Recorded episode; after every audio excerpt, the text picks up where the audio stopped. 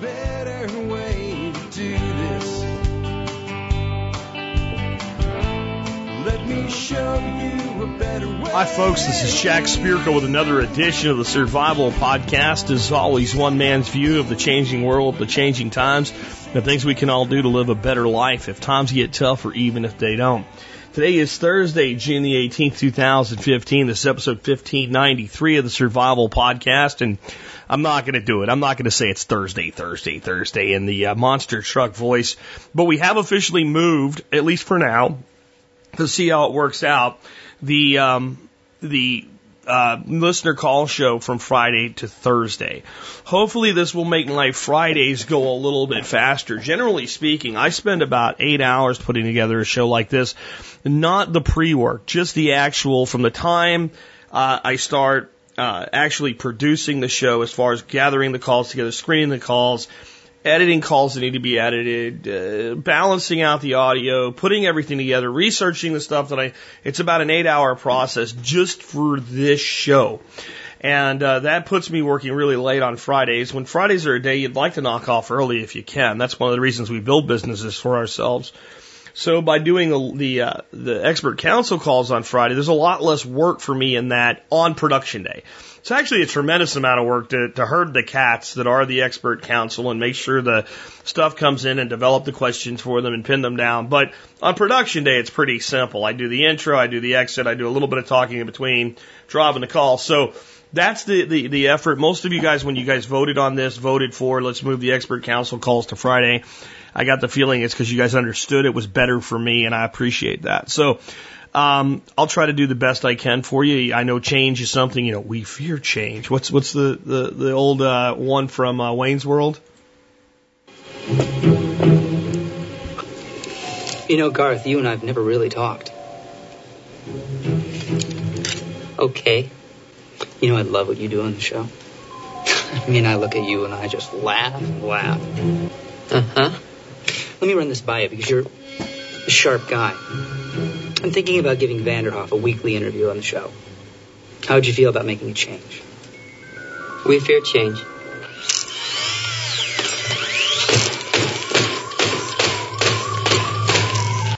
Call me crazy. I just like to throw in some little movie references and stuff like that for you guys once in a while. Anyway, um, it's going to be a good show today. I got about 10 questions lined up, and uh, I'll, I'll give you a little bit more about the way this change is going to affect things before we actually take the first call in a bit. Before I do that, let's take care of our sponsors. They do a lot to help take care of you by helping to make sure the show is here for you Monday through Friday, five days a week. Sponsor of the day number one today, bulkammo.com. When I need ammo and I want it in bulk, I go to bulkammo.com. Why? Because the name says what you're going to get. Ammo in bulk at great prices with lightning fast shipping. How fast is their shipping? It's almost like this. I've placed my order. I go on about my day and I hear, gee, who's that? It's the postman with my ammo. How did that happen? It's not quite that fast, but it feels that fast. I think for most of us that think, you know what I should do? I should run out to the, you know, sporting goods store or whatever and, and bulk up on ammo this week. By the time you got around to doing it, it could be sitting on your doorstep. That's how quick their shipping is. They have all of the common cal- calibers, great pricing, excellent service, and they're a long-term sponsor. Been with us for, I think, four years now. So when you need ammo and you need it in bulk, get on over to bulk ammo. Remember, ammo is one of the three components to the, the, the triangle of gun operator effectiveness. You've got to have the weapon. You go to a gunfight without a gun, you got a problem.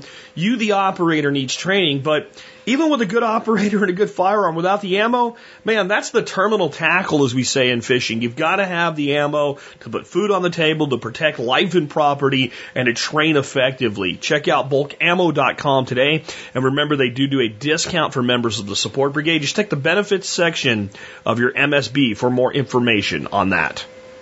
Next up today, sponsor of the day number two, Sawtooth Tactical. You'll find them over at sawtac.com. You'll get all the stuff you need to live that tactical lifestyle if you get on over to Sawtac. Veteran owned, veteran operated, and nestled in the wilderness of the Sawtooth Mountains. That's why they call them Sawtac. And when I say everything, I mean everything from the awesome manly titanium sport, Maxpedition bags, Magpul magazines, SOE tactical gear, and everything else you can think of. If it's tactical, they have have it at Sawtooth Tactical. Remember the website again, www.sawtac.com, and they also do do a discount for members of the support brigade. So if you're a member and you're going to get some tactical material from Sawtac, get into your MSB account, click on benefits, and look up Sawtac and get that discount. Again, a veteran-owned, veteran-operated company nestled in the Sawtooth wilderness of Idaho. Sawtac.com.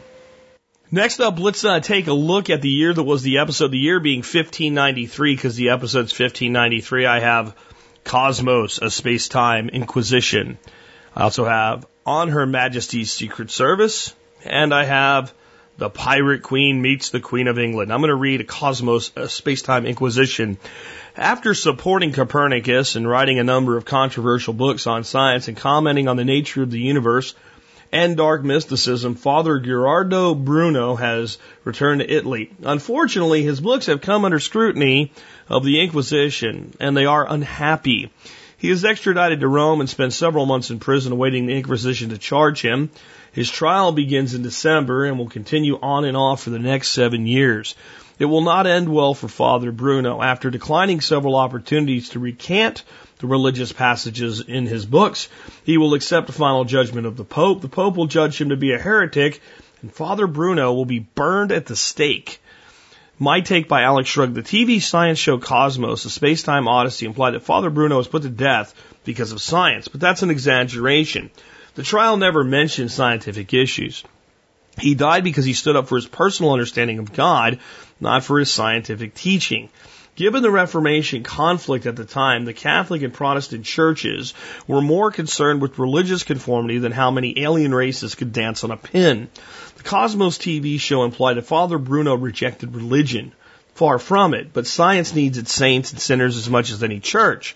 I resent when the facts must be sacrificed on the altar of science. Though life is not black and white on and off, one can be both religious and scientific. The two disciplines can overlap in the first place if we stop fretting over so much. I agree with Alex's take. I have a little bit of a different take though. This is another example of understanding how the state does things through a veil of legitimacy that's completely illegitimate. When we look back at the past, it's a little bit more clear because burning people at the stake is no longer acceptable. Locking them in cages is acceptable. Medicating them against their will is acceptable um, including killing them as long as we do it with gas or, you know, an injection is also acceptable for the state to do. And then why we do these things has also changed a little bit. But I want you to think about the facade here. So the Inquisition takes him, holds him in prison, basically says, change your mind about what you said and we'll let you go. He says no, they kill him under the auspice of a trial. Why? So the public would accept the legitimacy of the decision by those in power to murder this man in a horrific way. This is what we do today to people. And we do this for things like possession or sale of drugs, uh, crime with no victim. Unless I sell you Drano and tell you it's cocaine and you kill yourself with it, you've chosen to do cocaine. I've chosen to sell you cocaine. I'm not saying we should do that. I'm just saying that's the reality. And if you look at this it's also about saying something in many ways. So this guy just said something, put it in print, and we're going to kill him because he said it. Uh, today we have people in jail for what they've said or for what they've done that's harmed nobody under the auspices of legitimacy through uh, the pantomime of a court system. Uh, think about it this way. If someone said something you disagreed with, and you either locked them up or shot them dead or set them on fire, you would go to prison for murder. And most people would agree that's a good idea. You shouldn't be able to do those things just because you would disagree with someone. Even if you had just locked them in a closet and say, change what you're saying and I'll let you out, you would go to jail for kidnapping, wrongful imprisonment, God knows what else. But the state has the power to do these things for in some instances, not much more than what a person says. Now, I know saying the president sucks or something like that doesn't get you locked up anymore, but many times people are arrested for inciting violence because they said something, even if the violence never occurs. Now, if you were at a place where somebody tried to hurt somebody else, somebody grabbed a baseball bat and tried to club somebody else, and, and you intervened and you either physically took them down and, and restrained them, or if you felt so much threatened that you had to shoot them, well, that would be fine because the crime had a clear victim. You were defending life or property, etc. So it would be acceptable for you to do, but it would be unacceptable for you to physically harm another person uh, because they dis- did something you disagreed with, including if you see somebody smoking crack and you run over and beat the shit out of them, tie them up with a with a uh, extension cord, and then phone the police and say, "I caught this dude smoking crack." They they might arrest him for possession, but you're going to jail too. State's allowed to do it. Why are you allowed to intervene? Why are you allowed to use force in some situations and not others? Because it's a clear delineation when you're actually defending someone's life or, or body from harm by another person. It's clear when you're intervening for the sake of preventing one person from doing harm for another. What if we ran our criminal justice system that way? What if we said for a crime to have been committed, there has to be a victim? There has to be someone who's been harmed. And until such time as somebody's been harmed, it's not the government's business. My take by Jack Spirko, up to you to do what you want to with it but they'll do things I don't agree with. That's called liberty. When people can do things you don't agree with, as long as it doesn't hurt you, and if you are emotionally butthurt, that doesn't count. Okay? Unless they damage your property, interfere with your ability to pursue your own happiness, uh, or, or physically impede your ability to do something, or harm you, or take from you, there's no crime. You choosing to pay attention to what they're doing and choosing to be emotionally hurt or, or, or butt hurt over it or whatever is your own problem. Go get your own butt cream, put it on your butt, get over your case of the red ass and move on with life. If we all did that, we might have a freer, happier world and that might actually lead us towards smaller government because as long as we want government to enforce our will on others, it will be happy to do so. And it will always grow because somebody will always convince somebody else that some other behavior, thought, deed, or action needs policing, even when it doesn't affect anybody except those who choose to voluntarily participate in it. All right. Next up, I have to do the plan of the week. I put it in the Tuesday show, but then I didn't read it. Um, I'm going to claim hectic week, car wreck, etc., as to how I overlooked that. Um, anyway, Bob Wells has for us the plant of the week this week the Navajo thornless blackberry. It is adaptable from zone 6 to 9. Self supported cane fruit, so it needs no trellis. It's late producing, extending the blackberry season to July or August, depending on your climate. Since it's a late blooming plant, you don't have to worry about losing your crop to a late frost. Yields are high with large sweet berries, and above all, it's thornless and great tasting. So we had a person call in not too long ago and said, Hey, how do I stake up blackberries and not get tore up with the thorns? Well, if you grow these, you neither have to stake them up or get tore up with the thorns. So that's a good option. You can find this plant and more at bobwellsnursery.com. Bob Wells Nursery specializes in edible landscape plants and trees, including fruit trees, berry plants, vine fruit, nut trees, as well as hard to find specialty trees. Find this plant and more at bobwellsnursery.com. I think blackberry is, eh, as long as you find cultivars that'll handle your zone, the, the, the, the fruit that everybody can grow. I mean, the wild it grows as you know as a bramble, as a weed, is something you can't get rid of. That's a good thing if we domesticate it, and the yields are actually really incredible. Many blackberry cultivars, like Navajo, like some of the Primocane blackberries, like Triple Crown and Chester, uh, these things, when mature, you know, three to four years into the maturity of a plant, uh, well managed, will produce somewhere between 15 and 30 pounds a plant of, of berries. And, you know, we think of blackberries when we pick them wild, these, these little bitty berries, but these things are like, the berries I'm picking this year are bigger than the, the first joint of my thumb. Um, I'm getting some that are huge. And uh, it's only the, the second year that these plants are in the ground, and I'm, I'm putting in a hundred uh, triple crown this year, and I mean it's going to be one of our major crops, uh, and it's one of the easiest things to grow. And if it'll grow here, guys, it'll pretty much grow anywhere, other than you know cold climate limitations and things like that. So check out Navajo. And uh, if that doesn't work for you, if you're below zone six, check it out. There are blackberry cultivars that can go to colder climates. You'll find them all at bobwellsnursery.com. And with that, uh, just want to remind you real quick, consider joining the member support brigade. You do that, you can help support the show at a whopping 18.3 cents an episode. And uh, by supporting the work we do, you can make sure the show is here forever, and you'll also get discounts on things you're probably buying anyway. Uh, with over 60 discounters providing things like that, your membership should pay for itself. Uh, for those of you that do join in international markets where I don't have as many discounts for you, uh, let me just say I appreciate the sentiment that you do that. I wish I could negotiate more discounts for you that are internationally based, but I really don't have enough people in any one country to really tempt vendors that serve that country well uh, and don't serve the domestic U.S. market. It's just something that I've tried to do and never been able to pull off for you. Anyway, with that, if you are military, law enforcement, Peace Corps, active duty or prior service, or a first responder like an EMT, fire, uh, firefighter, uh, or paramedic, active or prior service, you do qualify for a discount. Email me with TSPC service discount subject line. Everyone else, just go to survivalpodcast.com, click on members to learn more on how to sign up. And with that, let's go ahead and take your first call. Hey, Jack. Uh, this question is for you. My question is to whether my question is whether to open carry or not to. Um, details are open carry is legal where I live in Michigan. I was just wondering if you thought it was a good idea to exercise that right, or if you're just kind of asking for trouble. Um, love to hear your thoughts on it. Uh, by the way, man, just wanted to say thank you, man.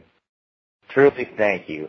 Words can't really say how much your influence has helped me and my family. Truly, man. Thank you, Jack. Thanks. Bye. Well, first let me say you're welcome, and and I appreciate hearing that. And um, I want to say something for everybody that that comes up to me when I, I get to meet you guys face to face and says things like "You changed my life." I always say something back, and I don't know if people always really believe I mean it, but I do mean it. And I think it's important that I talk about it here in regard to this real quick with you before I answer the core question. But what, what I almost always say is, I didn't change your life. You changed your life. I might have given you some new ways to see things and maybe given you some inspiration, but in the end, it was you that changed your life. And to me, it's not a nitpicking little thing. It's a very, very important thing. If the person who's saying it is to continue with positive changes in their own lives, you, you cannot assign that which you've done for yourself to somebody else because it devalues your own achievement. To, to stop believing the bullshit that the media tells you every day is not easy. To get yourself out of debt is not easy. To pick yourself up when you're down is not easy. To, to break an addiction when you have it is not easy. Um, to decide to stop living some kind of like blinded normalcy bias lifestyle and take responsibility for yourself, it's not easy. It, all of it's actually simple, but none of it's easy. Simple is something you can do. If, you, if it's just something you can do, well, it's simple. That doesn't mean that it's easy right? So the, the, the difficulty comes from eh, the, the mental conditioning that we've all undergone. It also comes from, you know, if you, if you, you're like trying to do something like get in shape, you know, once you get momentum, it, you, it, it's not that hard to get in shape, but getting that momentum is difficult. You know, the fact that you're out of shape makes you not feel good, which means you don't want to exercise. So since you don't exercise, you don't get in better shape. So you don't want to take a walk today. Instead, you just want to sit on the couch and you're just tired from work. And of course you're tired and that's hard. And if, if you make your life better and then turn around and give me credit for it, you are setting yourself up in the future to, to not continue to do better for yourself it, it, what I what I would prefer to hear from people is because of you and what you do, uh, it was at least part in me choosing to change my own life. That that's what I'm trying to do here. Is I'm trying to give people enough clarity of vision and enough understanding of the the crap that we deal with on a daily basis and the reality versus the illusion that they say, you know what? Now that I'm aware of these things, I'm going to ask my own questions. I'm going to determine my own answers and I'm going to go forward in a new way and I'm going to take responsibility for my life and I'm going to live my life my way. Even when Jack Spirko completely disagrees with me, I'm going to make these decisions open minded and open eyed for myself and my family and my community. So I'm glad, and I'm not really not, not kind of rebutting what, what this gentleman said, but it just made me think that I do get that a lot. Like you've changed my life. I haven't changed your life. You did. And, and, and damn it, pat yourself on the back for it and keep doing it. On the question itself, open versus concealed carry, Brian Black and I recently discussed this issue uh, in an expert council question for him about concealed carry coming to Texas. And I wanted his take, and he gave his, and I gave mine. And there were similar but some differences. This is a little bit different than what we discussed though, and the fact that the question comes in means the question still exists for a lot of people. So part of what makes it different is Texas is about to get concealed carry, which means that almost no one in this state has ever walked into a, a restaurant or a bar or a store and seen some, some, you know, redneck like me with a big beard with a 45 on their hip in, in their life and certainly hasn't seen it in Texas legally unless the person was wearing a badge. Uh, so it's not yet intrinsically understood. Now, my brother-in-law, who's a police officer, routinely carries his gun off duty with his badge next to it. So he's not in uniform. And if he takes a sport coat or something off, you know, they'll, people will see a gun, see the badge, oh, it's okay. Which is odd. Because anybody can wear any kind of badge. You could say something like, uh, you know, super duper dad on it, and people really don't look at it and identify it and say that's the badge that I'm looking for. Um, so people are conditioned that like it's okay for cops to carry, but not for citizens. So I think there's going to be a weaning off period uh, uh, of people in this state, and I think that we need to be responsible as gun owners as to how we help society adjust to a new reality. Your state has had open carry for dad near ever, but I bet you don't see a ton of it. I bet you don't see a ton of it. And here's why. Whether or not your state has concealed or open carry, one whatever it does have, you should carry based on what what you would do within the bounds of the law if you would do if there was no law. So in other words, if I was going to Dillard's right now or Foley's, that that store might be out of business. I don't even know because I don't go to these stores anymore. But I was going to go to the mall to these big department stores with a bunch of uh, fussy ladies and stuff in them. And the law was there is no law about carry at all. You can do anything you want. You can you can strap an M60 machine gun to your back and walk around as long as you don't point it at anybody or shoot anybody with it, you're good. There is literally no restrictions on the ownership or carrying of firearms, period. I'm not going to go to the mall with an M60 on my back just because I can. First of all, it's freaking heavy. Um, you know, I, I had to carry one a little bit during training and I didn't like it. It's heavy. I don't like carrying heavy guns. It's impractical. It doesn't make sense. It's not a good defensive tool for the type of conflict that you might have to end in a mall. It doesn't work. It doesn't fit that, right? So I went to the extreme just to make a point, but my point is if, if they passed that law, you wouldn't do it just because you could. If you did, it's not very smart. Okay? So then I have to ask myself, if I'm going to a highly populated area where I, my primary reason to carry is that somebody might do harm to others or me, do I want to give away the fact that I'm carrying? Do I want to make it likely that even if I have a retention holster and someone tries to remove my weapon, that I might become a target to have my weapon removed? And the answer is no. Do I want to unnecessarily draw attention to myself, uh, positive or negative? And the answer is no.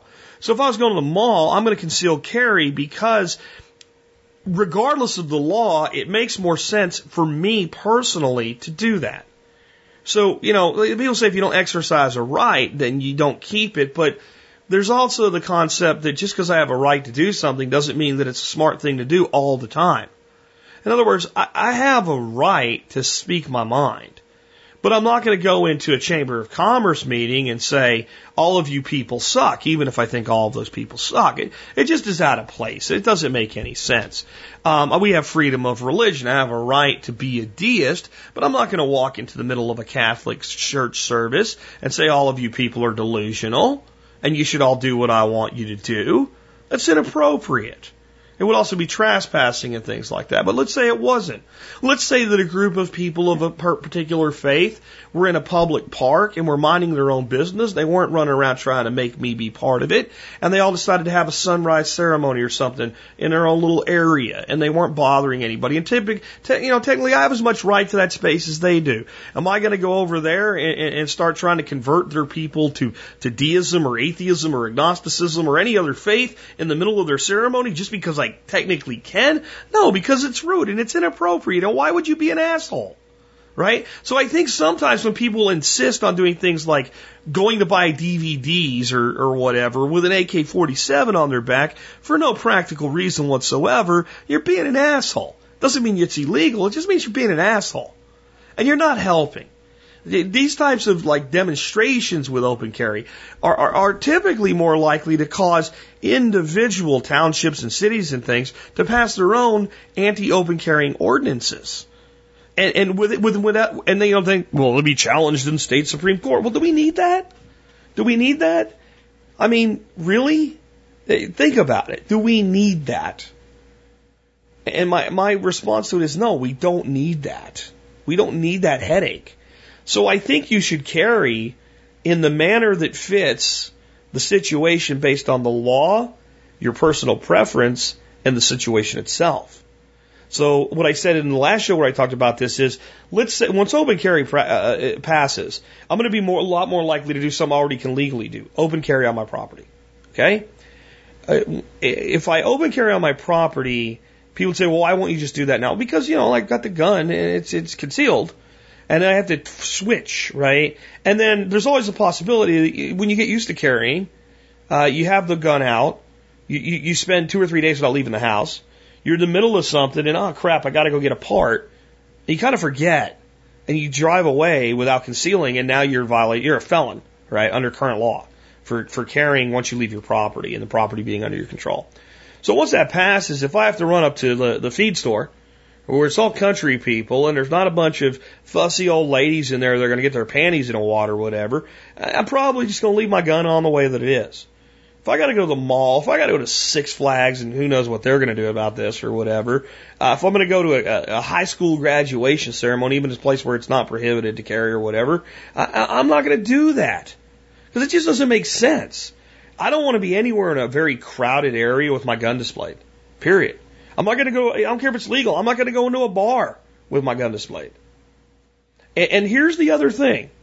Should conflict arise and you're carrying openly, it actually gives the other party the, the, the potential to say, I attacked this individual with severe force because I knew they had a gun. And I was in fear for my life. What they were saying, doing, acting like, etc., led me to believe they were going to pull their gun and try to kill me with it. Where if you have a concealed carry, that thought never enters the other side's mind, in which that is what I would prefer. It, going back to, to Filipino martial arts, Kali, uh, there's a, there's an old saying there that the weapon is meant to be felt, never seen. And that's why I prefer concealed carry for most things. Open carry is when it's just more practical. It just makes more sense. I think we all should have the right to do it. That doesn't mean I think we should all do it all the time. Uh, hope that helps. Let's go ahead and take another call. Hey, Jack, it's uh, Survivor here. um, hey, uh, I was just wondering. Uh, I don't, I don't recall that you had mentioned anything about growing ginseng, and uh, I guess it's only legal in some states or something. But uh, it takes a while to grow it, like five to ten years. But um, apparently, it's can be profitable depending, but uh, in hardwood forest. But uh, just uh, wondering if you had any comments on that. Um, thanks. I, I really don't talk about the cultivation of ginseng for the same reason that I don't talk about the cultivation of maitake mushroom, also known as uh, hen of the woods mushroom, which is uh, indigenous to your part of the world too, Survivor. Um, it's not that I don't want to. It's not that I don't think it's a good idea. It's that I don't know a lot about it because my climate is not conducive to it. Uh, ginseng is, uh, American ginseng in particular, is uh, found mostly in, in the, the Appalachian region of the United States, up into New England.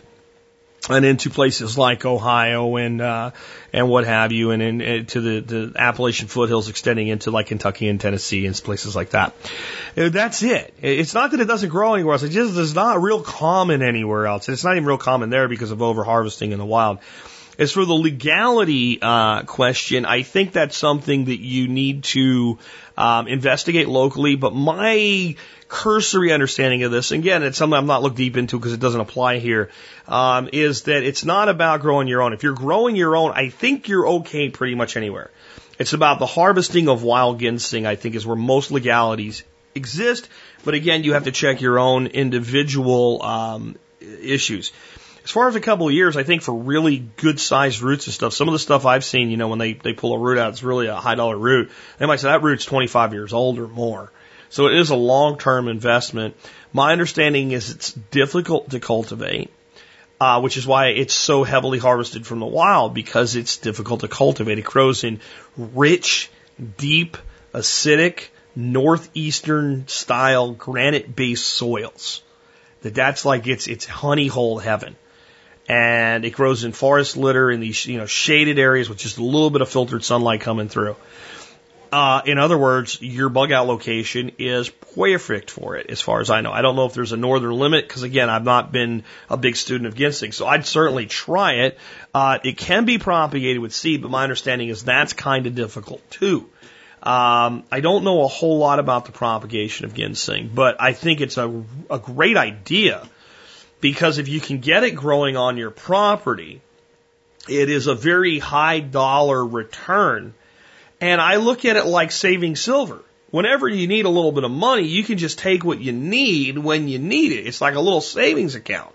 And I don't see that going away anytime soon. I don't see a day, you know, a short day ahead where ginseng becomes worth, you know, the same as, let's say, comfrey or something like that. Uh, so I would do it if I were you, but you're going to have to do your own investigations as to how and the legalities and what have you. Um, could it be grown in Texas? Uh, uh, my response is maybe, uh, but but almost definitely not here. Shallow soils, alkaline limestone, uh, just doesn't work for me, and that's why you know I I, I would like to grow ginseng. But I would love to grow ram's head. Again, maitake, hen of the woods, uh, ram's head mushroom. When I was a kid in Pennsylvania, like my favorite time of the year was when the ram's heads were out and we would go. And I, I remember one time filling like a quarter of a truck bed up with them. Uh, in like 20 minutes, we found this huge stash of them growing on oak stumps and things like that. And man, they're one of the greatest mushrooms in the world. Um, but they just don't really do well anywhere but the northeastern woods. And I think that's really the, the case with ginseng. Now, somebody's going to say, I know a ginseng farmer in Washington State or whatever. Great. I, I'm happy. Uh, go for it. Do all you can with it. But I don't think you'll find any ginseng farms in north central Texas. So it's not that I don't see the value. It's that I just don't know enough about it. So if anybody has some more tips on growing ginseng, if you've done it yourself, please comment in today's show notes for Survivor. Uh, let's take another one. Hey, Jack Karim from Texas calling. How are you doing today? I uh, just wanted to comment on the gold depository uh, being created in Texas and, you know, being discussed and putting, being put in other states. Um, I just wanted to point out another alternative use for those. Um, in the commodities markets, futures contracts, when they trade, you don't actually hand over the gold. You hand over a delivery receipt for gold that is stored in a depository. And if you do not take delivery and you want to trade that again as a futures contract upon expiry, um, the depository actually charges you a storage fee. So that may be an alternative use or that may be the actual use for them. Just wanted to make that comment. Have a great day, man. So the question then would become, will the Texas Gold Depository allow for basically options trading of, of gold? In other words, to have options to receive or options to sell or options to buy. Uh, will it allow derivative trading basically? And, and I don't know. I, I don't know. So basically it would be like, um, I would give a Karim who I, I love hearing Karim call say from Texas rather than from Chicagoland, by the way. He walked to freedom. Uh, instead of saying, uh, uh, Jack, I'm gonna, I'm gonna sell you, um, uh, a thousand ounces of gold. He says, I'm gonna provide you the option to purchase them in the future. And then I might choose to or not to, uh, exercise that option. But it also brings up another loophole. You know, like I said, like I think this is a great move towards state sovereignty, but don't don't start cheering too loud about it because there are limitations of what it could do. But what if the state of Texas and other states that did this started creating an opportunity for commerce within their state, uh, avoiding the interstate commerce clause, to avoid federal income taxes? How you say? Well, what if what if the state came up with some sort of fee based thing where the gold could be allocated uh, for future terms but never actually change hands. Let's say Karim and I were going to do business with each other, and what would happen is that uh, basically uh, I would give him gold and he would give me merchandise, and therefore he would realize a profit. Um, in, in that transaction, and of course, have to pay income tax on it. But what if we were trading basically a promise uh, for the future, like a line of credit, where the money never actually changed hands because eventually Karim is going to do business in the other direction and send me gold. So instead of it being a transaction, we just basically have this revolving line of credit between us where the gold never actually changes hands. One promise cancels out the other. There's no commerce of coin. There's no commerce of currency. There's only an image of commerce, which is what a lot of commerce is. A buys from B, B buys from A, A sells to C. And if somebody got really sophisticated with it, they can enable three, four, six parties to partake in this little pool, so to speak. And I'm sure the Federal Trade Commission would not be cool with this. I'm sure, sure the United States government would not be cool with this. But could Texas or Utah or Oklahoma or Florida set it up in such a way that, well, there's not a shitload they can do about it, and they'd have to take up their beef with the state of Texas versus the individual organizations. Now, of course, Texas wouldn't want to give up its sales tax revenue, but Texas sales tax at the state level, not the individual cities and towns and townships, is 6%. If they charged a 6% transaction fee for the transactions, they would be in the same point, right? They would see the same out of the transactions. Does this work? I don't know. It's my, I, my, I may not be operating on 100%. I was in a car wreck. My neck hurts. My ass hurts. My back hurts. Uh, I'm not completely clear thinking today, but it's just a thought like, could these gold depositories, these gold and silver state level depositories of, and, and not maybe not even the angle I'm giving you, but eventually create an in-state commerce system that would just by some way say, this is not subject to federal income tax anymore. And people say, well, there's no way to do that, right? Because if you create a company, Jack, and you pay somebody to work for you in Texas, and everything you do is in Texas, and everything that person does in Texas is still subject to federal income tax. Yes, but it's in Federal Reserve notes. It's in dollars. Well, if you do barter, it's subject to taxation. Yeah, yeah, yeah, yeah, you're right. But what if the state creates a means? The individual state creates a means that literally does keep the revenue in the state for the purpose of such. This says this does not concern the federal government. This does not use the federal government's money. It does not use the federal government's system. It's not for the federal government. It's for Texas residents and Texas-based businesses doing business exclusively in the state of Texas. For the now, if a state does something like this, and again, there could be 20 different things that have to be done or 20 different angles that have to be looked at to find a way to do it. But this would be the interesting part and bring back the power of the republic. Imagine if the state of Texas could say, Corporation ABC doing business in New York. Not only does New York take too much of your money, not only does New York have all these regulations and stuff that we don't have, but you're also paying a significant nut every year to the federal government. We can't make that all go away. But if you come to Texas and do business through our internal gold banking system, we can cut your federal obligations and the federal obligations of many of your employees by 10% even. Texas starts to look a lot more like a good idea of where to do business. And how long would it be before other states? Like, the whole point of this is to break the monopoly of monetary creation held by the Federal Reserve, which is not the United States government. It's a private banking corporation. I'll tell you, this is dangerous territory for states. I think people could, people could get, just use a, a mafia euphemism, whacked over this. I know that sounds like conspiracy theory, but I mean, when you start talking about the total profit of monopolizing the United States monetary system, people have been killed for a hell of a lot less than that. You know, another little cue up here from uh, from uh, pop culture.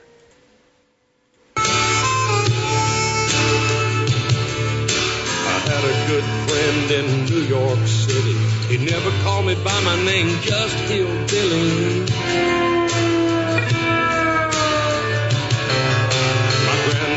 Taught me how to live off the land, and his taught him to be a businessman. He used to send me pictures of the Broadway nights, and I'd send him some homemade wine. But he was killed by a man with a switchblade knife. For forty-three dollars, my friend lost his life. Love to spit some beach nut that dude's eyes and shoot him with my old 45, cause a country boy can survive. Now you know what's going to happen. About half of you are going to have to hear the rest of that song and go find somewhere to find it and play it. Um, but I, mean, I put that on there to make a point that literally people are killed for a lot less than a you know couple trillion dollars, and that's what we're talking about here. So this is going to be fought legally under the facade of legalism, true legalism, and I, I, think some dirty backdoor stuff uh, will go on. Uh, now, here's something interesting about the, the gold depository thing. The Senate voted almost unanimously for that. I know a little bit more about the Texas State Senate than a lot of people do. The Texas State Senate is a, a, a complete and total um, good old boys club where people are constantly hiring each other and doing business together and things like that. I mean, uh, the House is kind of crazy in Texas. The Senate's only 37 people in the state of Texas. And from different parties and all, these guys are really friendly with each other, no matter what their politics. And there was actually a bill recent or an amendment recently put up in the Texas State Legislature, and the Senate was not going to pass this. I think it, it got one vote for and like yeah, 36 against, or maybe two votes for, 30, you know, 35 against. And it was basically that it was an ethics uh, amendment and it basically said that the, the representatives in the state of Texas could not hire each other. If you were a senator, I couldn't hire you and pay your company or put you on payroll. And they voted that down flat. So if these guys are all hip on this gold depository thing and these guys are all rich, wealthy movers and shakers in the state of Texas, they have something planned for this. I don't know how much it'll help the individual, but there's some level of higher level commerce at work here because this isn't something you do just to get reelected. None of these guys need this to get reelected. Uh, there's something for a for the, the Texas State Senate to so overwhelmingly support anything. There's something in it for those good old boys that aren't necessarily that good. I might not mind spitting a bit of beech nut in a couple of those guys' eyes, though. Uh, I wouldn't, you know, go all the way to the 45 thing, but uh, little beech nut, even though I don't want to chew it, maybe somebody could chew it for me, put it in a slingshot, hit a couple senators with it, wouldn't bother me a bit. Uh, just an aside there, but uh, this gold depository thing in Texas, some we're going to keep an eye on and learn more about as it develops. Hey, Jack. Donovan from the Portland, Oregon area. Uh, quick question. Uh, any recommendations you can give on a, a cheap water pump to get water from a hot tub out into the landscape? Uh, details. trying to make my suburban yard as as uh, logical as possible as far as permaculture goes. Um, uh, water is one thing that I definitely have not addressed yet. I've got this hot tub that we're not using. It seems like, you know, a good resource for water catchment. Uh, problem is getting the water out of it um, and into my yard. Uh, even just to water the plants, but you know, manually it'd be fine. Any recommendations on a cheap little pump, uh, hose, setup. Uh, not sure where to start. I'm sure there's something out there. Thanks, Jack. Yeah, I mean, all you really need to do that, as long as you're not trying to run sprinklers or anything like that, is a simple pond pump, like like you put into uh, a backyard frog pond or koi pond or something like that. I have two that I've used. Uh, Uh, both have worked well for me for different applications. One's probably better for what you want to do to be able to move a volume of water and at least, you know, maybe put a really simple sprinkler end on the end of it and shoot some water out of it a bit, or even just put your thumb over the, the end of the hose and get some pressure behind it over some distance, you know, with even a, a few feet ahead or something like that. And it's the one that I run my, my ponds on right now uh, in in my uh, my little garden area. I have these two ponds built out of uh, uh, six foot round uh, steel stock tanks, and uh, or uh, galvanized steel uh, galvanized uh, stock tanks.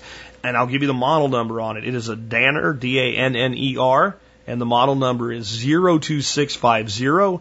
200, 2,000 gallon per hour magnetic drive waterfall pump. It's on prime for 106.67. This will do everything you need to do and more um, scaling it down, but you're going to move a lot less water and, and, and quite a bit more slowly if you do this route. Uh, is another pump that I've used to, at one time I was using it to brew compost tea and I've switched, switched to aerate, aeration stone for doing my compost tea brewing. But this little pump works pretty good. It's going to move a much smaller amount of water, but it's a lot cheaper. And as long as you're, you know, you're not in a big hurry to get that water, it depends on are you moving it uphill, how much water you need to move, and uh, what have you. It is a PP 40006 400 gallon per hour submersible aquaponics hydroponics fountain pump aquarium pump six foot cord on it. Both of these are AC powered. You just plug them into uh, an AC outlet. You can use an extension cord if you need to reach it. Uh, they're small, they're lightweight, they would be easy to dump into your hot tub, plug it in, run it, and put it away. Uh, if you didn't want to leave it in there, which would probably be the way you'd want to do it. Um, you have to look again at how much head you need to push. Like, is this going flat? Is it going downhill? Is it going uphill? If it's going downhill, frankly, you could use a siphon uh, to do it. If you just got water, if you had a garden hose in your in your area where your hot tub is, and and and put a uh, you know tie a rock to another garden hose and stick that in your uh, in your hot tub and run some water through it. And the hot tub usually is lifted off the ground a little bit too, so it's got some rise to it. And ran water from one hose through the other till water came out, and then took that hose away. It'll start a siphon, and it'll run water just fine. If it's going uphill, that's not going to work. All right, so um, then you would use a little pump like this. So it's up to you. I'll put links to both of them in the show notes. But personally, I think any of these little pumps is just fine for what you're doing, and they'll work. It's a matter of again, look at the specs on the pump and determine the head, how how much lift you have to have, how much water comes out the other end, and don't believe the specs. Cut the specs in half. If if half of the specs work, then then you're good to go. Um, uh, so those are my thoughts uh, on on doing that. Um, now, just real quick, uh, what do we use to transport that water from that pump down to the garden? And I say a garden hose. And when your pump comes in the mail, it will have all these different little fittings and gadgets and doohickeys and doomaflages on it uh, to hook up to things like a rubber hose with a C clamp and stuff like that. Uh, none of them will be set up and ready to go and able to hook to a garden hose. But if you, you take the little Dumaflages that screw into the top of your pump down to Home Depot or Lowe's and go to the PVC area and start playing with it, you'll find something you can press together that'll get you to, you know, a, a male hose or a female hose adapter, depending on what size hose you want to use. And honestly, you'd want to be able to screw your female end on so your male end on the other would work with a sprayer or something like that. And again, you're not going to spray much, but like, um, the best thing I can think of to use these pumps through is they make these like wands that don't adjust at all. They're just like a watering can at the end. So they diffuse the water a little bit. That's going to work just fine for this type of a pump. And, and find a way to get down to, you know, attaching a hose bib or something to uh, your pump. That's the easiest way. That way you're using a standard garden hose. You're not buying special tubing just for this or something like that. Uh, and right now I do that all the time when I'm cleaning out my ponds and I want to use the water. I just have a hose bib attached to the piece of pipe that comes off the overflow. I, I shut the pump off. I hook the hose up to it. I turn it back on. Water comes out the other end of the hose, and that that larger pump will pretty much put water anywhere I want on my property. Though I don't have much elevation change. Uh, just to be honest about it, it will not run a, gar- a garden sprinkler for a dam. Uh, it really doesn't have much push at all. If you put on a single, uh, you know, uh, three arm sprinkler, it'll run, but it doesn't go very far. This is more of a hand watering thing unless you go to a much more powerful pump. Um, you can look at the SHURflo pumps and you put some real power behind it if you want to do that. But for a simple, cheap submersible pump, uh, just any of these pond pumps will work for you. And again, take your Dumaflages. I don't know what the right word for them all is. There's all different kinds. Go to Home Depot or Lowe's. Spend 20 minutes playing around in the uh, in the PVC pipe section. You'll be able to figure out something to piece together to get to a hose bib. Uh, with that, let's take another one. Hey, Jack. Jesse from Vermont.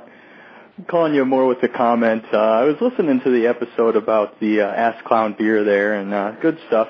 And you mentioned that the mainstream uh, came in during Iron Man 2. You were watching the movie, but I know how much you talk about listen, watching the show uh, movie Office Space. And I remember Mike Bolton commenting about Michael Bolton being an ass clown, so you may have picked it up there.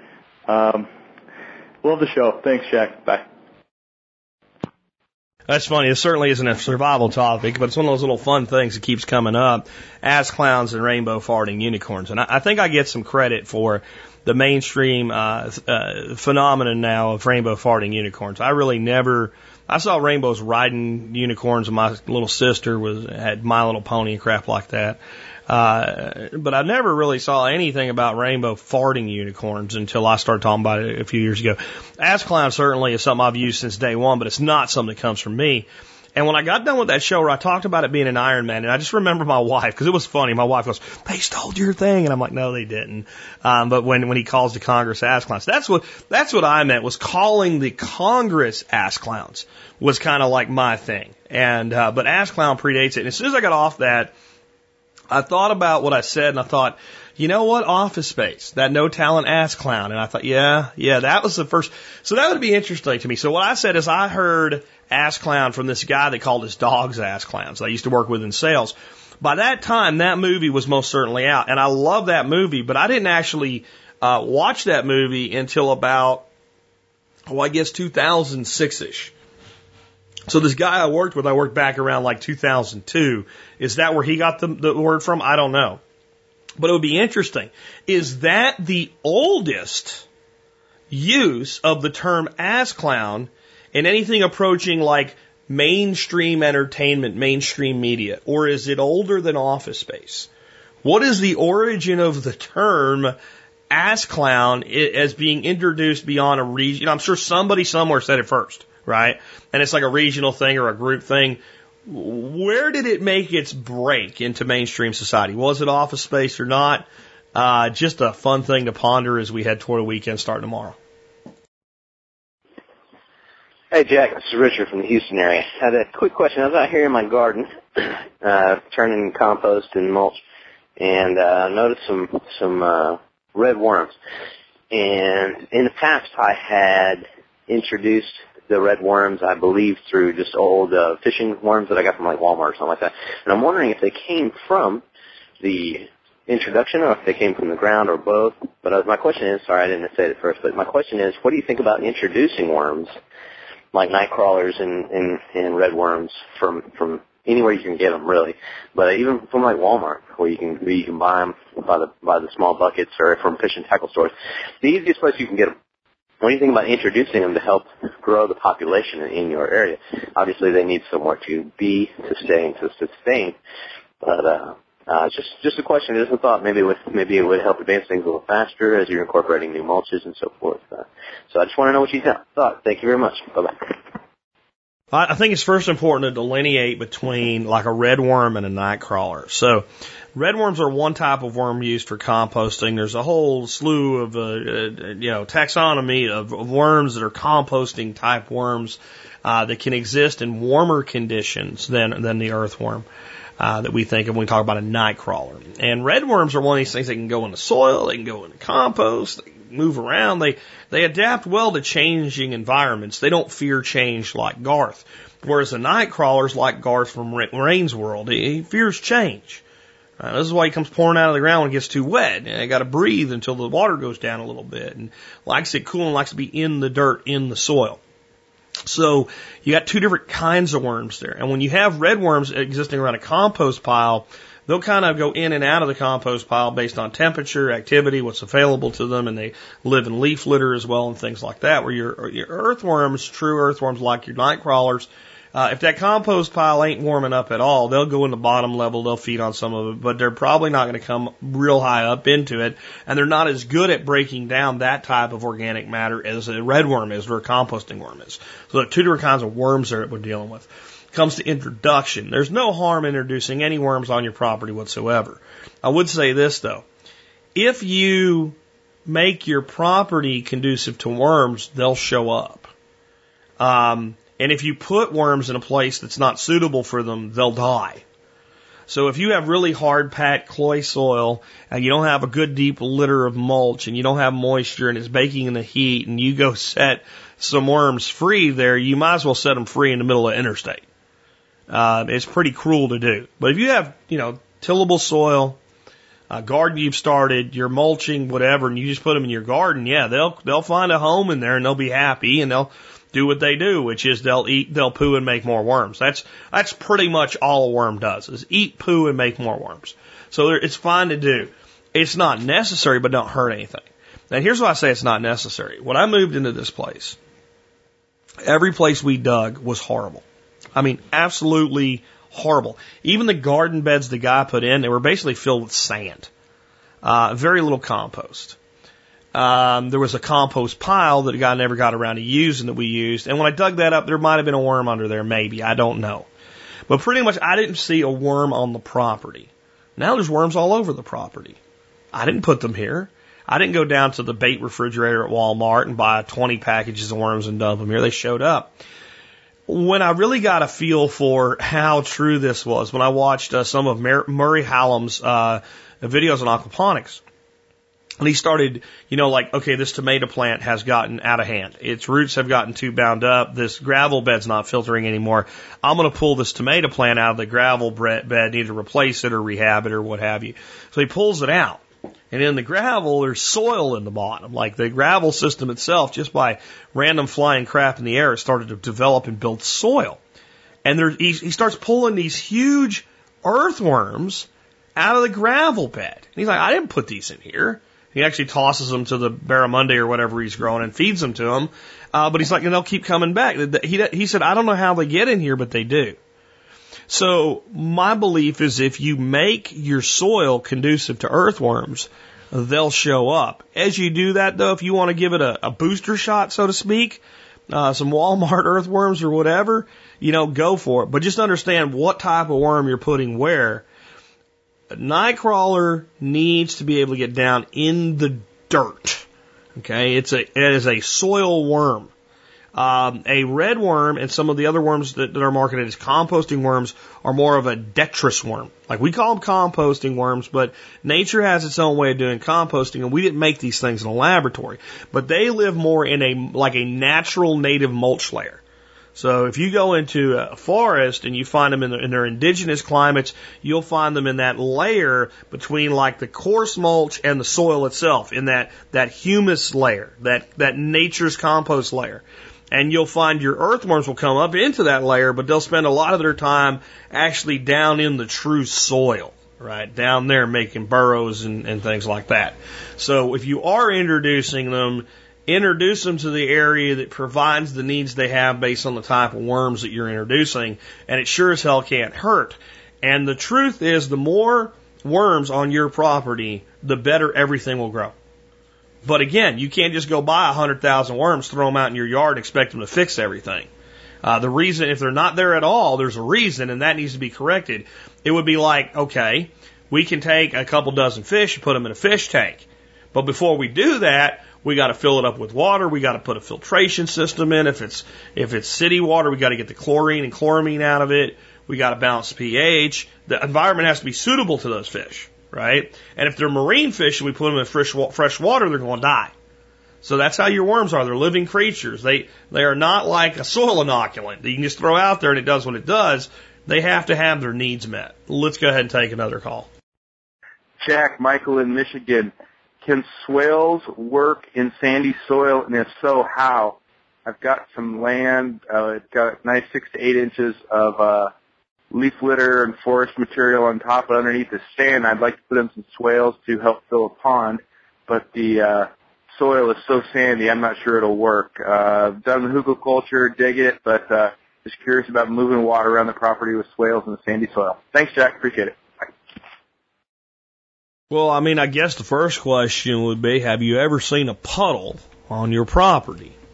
If you've ever seen a puddle on your property, what it means is that there are conditions where there's sufficient water that for a while water will stand. So unless you're at the beach, you've probably seen a puddle on your property during a heavy rain event. So and with that alone, we know that swells can work just as a beginning.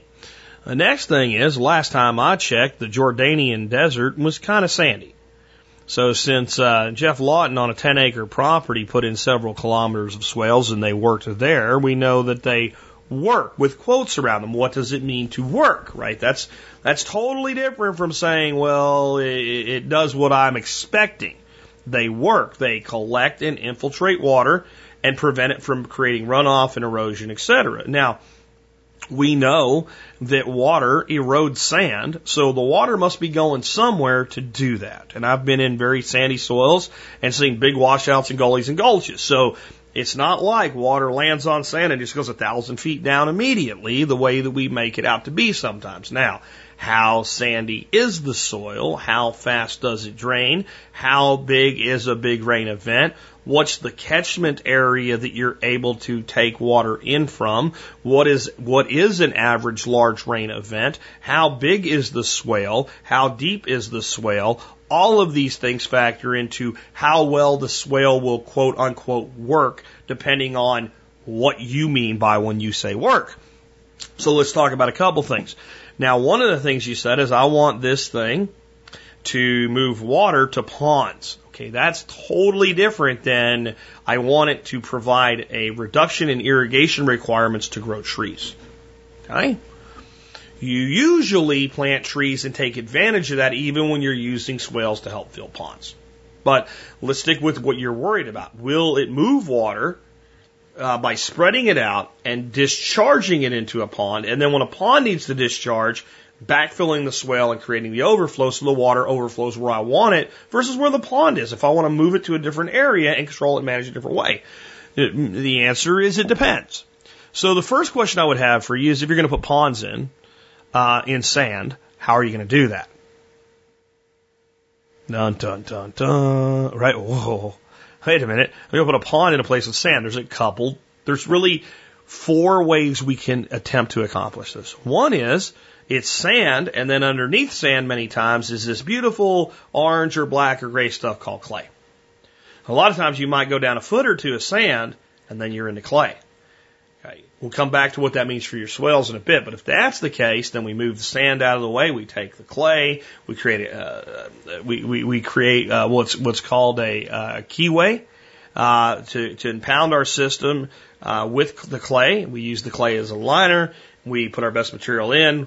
We reserve our sand off for doing things like dressing the top of our berms and stuff like that. And we put a pond in and everything is great. Okay, this also means your swales are going to work because your water, yes, is going down through the sand very quickly, even up grade, but it's, it's, it's accumulating at the clay layer. It can't penetrate the clay anywhere near the way it can penetrate the sand, and the water is either moving across the surface or moving subsurface ends up in your swales, which are down to the clay layer, fills the swales, and then moves the water around as you see fit. If it's 10 feet of sand before that happens, not so much with your swales. And probably not good enough to put the pond in. Okay, so before you'll have a problem with the swales moving the water, you're going to have a problem with holding the water in the pond that you're trying to move with the swale. Okay? No matter what, when you put swales in, even in sandy soil, they do accumulate water. Some amount of water does at some point exceed the ground's capacity to absorb it all at once, and then it just dumps it into the, the subsurface. Now, the beauty of the swale in sandy soil is it actually works really, really, really, really, really, really, really, really, really good. It does exactly what it's supposed to do. Now, everybody wants to see the swale fill up. But the swale's job is not to fill up because once it fills up, what happens? Well, it discharges. It says, I have done all that I can. I am now letting water go. What we actually want is to put as much water as possible into our land and not let it go. So if the if the the water coming down grade that's collected by the swale all goes into the swale and all disappears almost at once, well, it's all been infiltrated. It's stopped erosion and it's put it down in, and it's a cumulative effect. That water table now is being risen. It's going to hit a point where it can't just keep going down. Nobody lives on sand that's a thousand feet deep. And we'll start building up the reserves in the land, in the shallow aquifer. And as we grow our tree systems, then eventually those roots, especially in sand, where they can haul ass down, get into where they can tap that reserve. And we drought proof the property. So sandy soil actually means the swales work better for that, not worse. Okay? If there's catchment and sufficient area to get the water into the swale in the first place. It's not does it stay in the swale when it gets there, it's does it get there? Does it end up in the swale? There you go. That's it. Now, the other ways we could seal a pond would be artificial liner, bentonite, what I just, which I just bought like five thousand dollars worth of uh, to put a pond in to here, hold it in rock, not sand, uh, and uh, and gley. So I think that most people understand an artificial liner. It's plastic or it's rubber. You lay it out. Boom.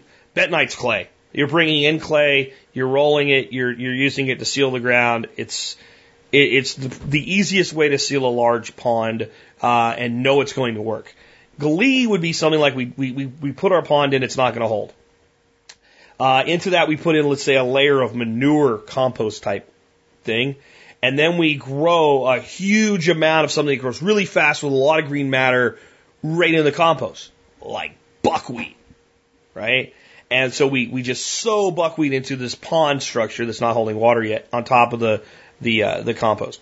And then we go through there with something like a roller and just roll it flat or a scythe and scythe it to the ground. And it, before it, it, it gets a chance to dry up, I mean, we're covering it with another layer of compost uh, or manure. So like a, an inch or two of manure, a couple inches of green matter, an inch or two of manure. We roll that flat.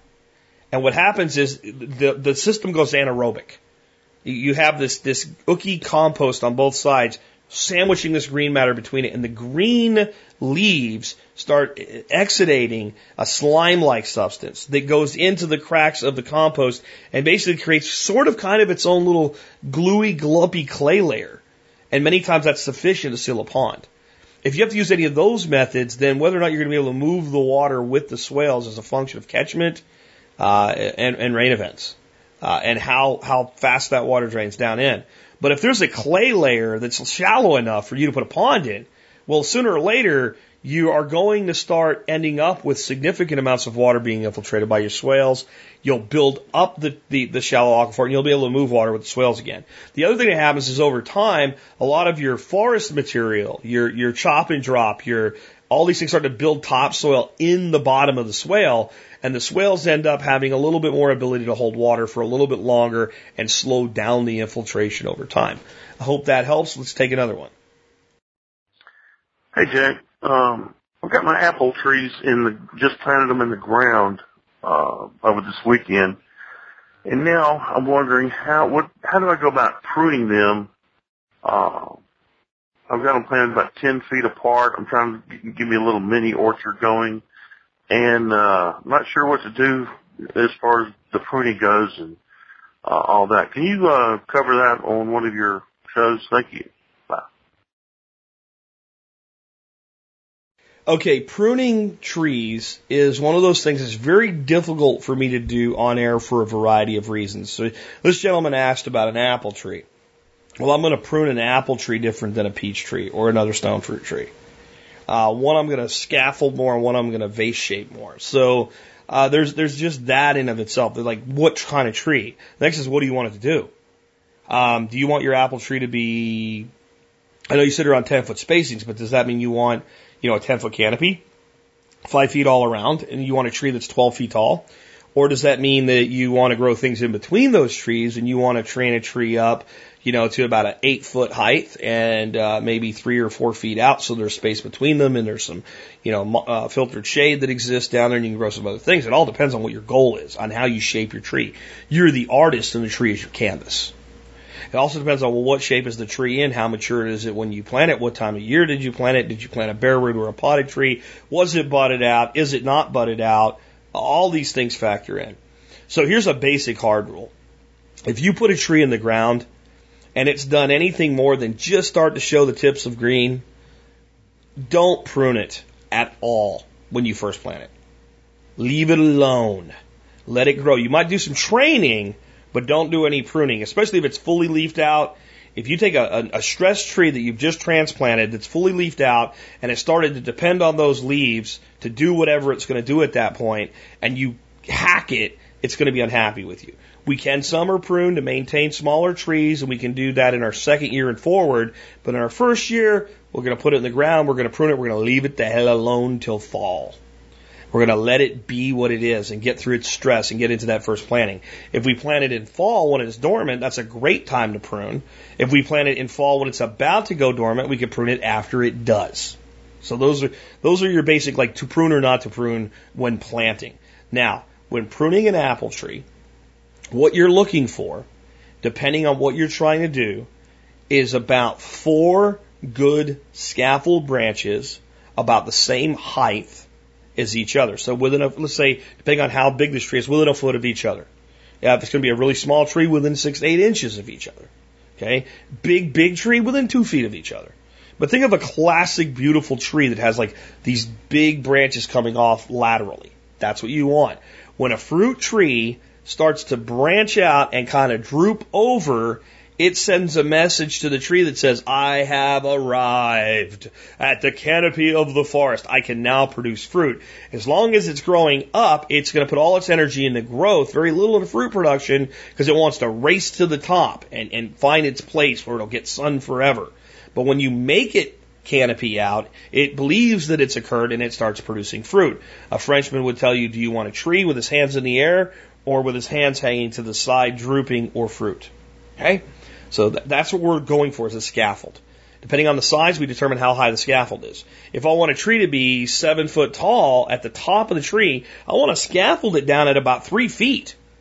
If I'm okay with the tree being 12, 14 feet tall, I might scaffold it up around six to seven feet because that top's going to grow.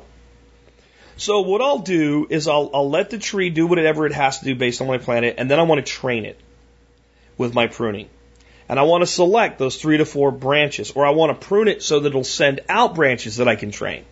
So sometimes I really prune it really far back to make it sucker out, to make it bushy out. And I select those branches and I can, I can train them if it's a small tree like a whip, just by putting toothpicks in. I can kind of wedge little toothpicks in there and just kind of train those branches laterally. Or if it's a bigger tree, I might use some string and some insulation, like some cut garden hose or some wire and some cut garden hose, or I might buy tree spreaders, which are just plastic things that are exactly what they sound like to spread the branches. I'm going to spread those branches to create my scaffold. If I'm, if I'm planting a large tree, anything more than, let's say if I, if I can, if I plan on not being able to reach the top of that tree at all, unless I'm on a ladder or using really long extended pruners. If it's going to be more than a foot or two taller than my hands, I'm probably going to train it with a central leader. So I'm going to have a centerpiece that keeps going up and four laterals scaffolded out at whatever height I've determined based on my end product tree. And I'm going to prune it that way. And I'm going to trade it that way. And I'm going to work on it that way until I get the shape that I want. And then I'm just going to prune it as necessary. If I want a small tree, a backyard tree that I want to be able to reach the top of, and I want to grow high density, I'm going to prune out the central leader, and I'm not going to let that tree have a central leader at all. I'm going to make it more bush-like. Because as long as it's trying to send that central leader up, it's going to still keep fighting for it, man. It's going to want to make itself a bigger tree. So I'll prune out my central leaders if I want a backyard orchard style tree. I'll leave it in if I want a bigger tree with apples. And that's all I'm going to talk about today is apples because this is very, very complex. I would say if you want to know to prune trees, YouTube, YouTube, YouTube. Put in pruning trees and you can watch hundreds of videos and find the one that fits the model you're trying to do. If you want small, easy to manage backyard style trees, an incredible tight density, go to davewilsonnursery.com and watch his videos for pruning like that. He'll show you how to do it with a single tree or put four trees in one hole. Uh, and, and he's really great for that. If you want bigger trees, look for people who are doing more classic orcharding styles. Do you or do you not have to prune trees? This is debatable. This is how I feel about it. If you never prune a tree, if you never prune a tree, you can let it become a great big tree and, and never prune it except when it gets like a weird branch or something, or something that's going to break, or something that's out of place, and you just take that one limb off. Okay? Once you prune a tree, ever, and almost every tree you buy that comes in a pot or bare root, other than a whip, has been pruned, you will probably have to prune it at least a little bit every year for the rest of your life to maintain it because it's going to be growing in a structure you've chosen versus what the tree has chosen. And if you don't prune it at that point, you're going to give it multiple personality disorder. You've, you've set a structure that's not natural, okay, to fit your needs. And now you let the tree do what it wants with it. It's going to try to go back vertical and it's going to put the tree completely out of balance. So if you want non-prunable trees that you don't have to prune, you want to grow your trees from seed or you want to grow them from grafted whips. You want to train them up and you want to never, ever, ever prune them. And this works better for some trees than others. But if you're going to do that, you want either large rootstock, full size rootstock or planted from seed, and you're going to be growing trees that you're going to be harvesting with a 10 foot pole with a basket with a little thing on it. You're not going to be growing the tree that is the classic orchard shape if you're going to go without pruning. It's a great way to do things. It's a low maintenance way to do things. It's a zone four food forest way to do things. But it is going to result, this is where you need bigger pieces of property. You're going to result in very big trees. And in that situation with apples, you might get up once a year and prune it out to thin it out and get some airflow. The old way that these types of apple trees were pruned uh, by by orchard managers when they were growing 30 foot apple trees, you wanted to prune it so that before it leafed in, a, a robin could fly through it. But if you picked up a house cat and threw him through it, he'd be able to grab a branch. I don't have a better way to explain it because that's that's the you know old school orcharder way of explaining it, and I think that makes sense. Hope that helps. Let's take another one. Hi, Jack. Thanks for the show. I just have a quick question. Uh, what do you think this this constant uh, state of war does for the younger generation? I'm 29 years old, and we've been in war for a long time. We don't even feel it, but it sounds different how we have war now from when Vietnam and previous. Just want your thoughts. Thanks. Um, well, I I think that, and don't take this the wrong way, but your your question and, and bringing up Vietnam demonstrates one of the big things it's done to your younger generation, and that is it's given you a skewed view of history. Um, and desensitivity to war as well. Like war is just something that goes on. Uh, I think is, is part of it, but we'll get into that in a second. Let's start out with your your assertion that war during the Vietnam era is different than the war we have now. Um, there were a lot of people said that, that that things like a desert war in Iraq and Afghanistan could never turn into a Vietnam because there was no jungle, and there was uh, there was an enemy that we knew who he was, and there was uh, clearly defined goals. And there was no jungle, but there was also no clear indicator who the enemy was, and there was no clear defined goals. Uh, the the wars in Iraq and Afghanistan are more like uh, Vietnam uh, from a standpoint uh, of the political uh, ramifications and the logistical ramifications than anybody ever would want to admit. And Vietnam isn't really the segue where war changed. Up until World War II and through World War II, the primary way military force was used by the United States is in uh, what you would call, at least constitutionally, legitimate warfare. There's a problem. There's an ally or ourselves that are at risk. There's a war with a nation, not an idea, not a concept, not a political group. There's a war with a nation legitimate, you know, whether or not we should be in that war or not, at least it's another nation. That other nation is run by individuals. uh, that have their system of government. We have our system of government. We fight until one side takes over the other side and the other side surrenders. A treaty is negotiated and a cessation to hostilities then goes forward. And so the soldier was told, you come, you fight, you win, you leave. You go back to doing whatever it is. You're either professional soldier training for the day you have to do it again, or you go back to being an accountant or a, a guy that packs boxes or uh, an engineer or a doctor or whatever. You come, you do your part, you fight the war, it ends, and it's over. And by the time we got to World War II, this country had, had risen from kind of really a third world nation just 60, 70 years ago into uh, what no one can deny is the dominant superpower in the world. And we got foam finger syndrome and we got it bad. We're number one. We're number one. They can't beat us. They can't lick us. We can take on all comers. We can kick anybody's ass. And then came upon a little thing called the Korean conflict, which is not over yet.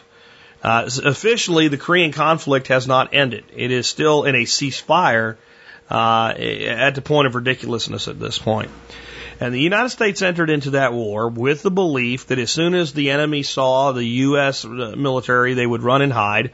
They forgot that yes, we did win World War II, but it took you know so many lives and so much blood and so much treasure and five years, by the way, to do.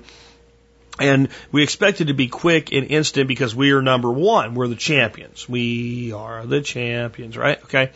So then we enter into this conflict, and basically we kick major ass in about a week, uh, knocking the enemy back across the, the, the, the, the border into North Korea.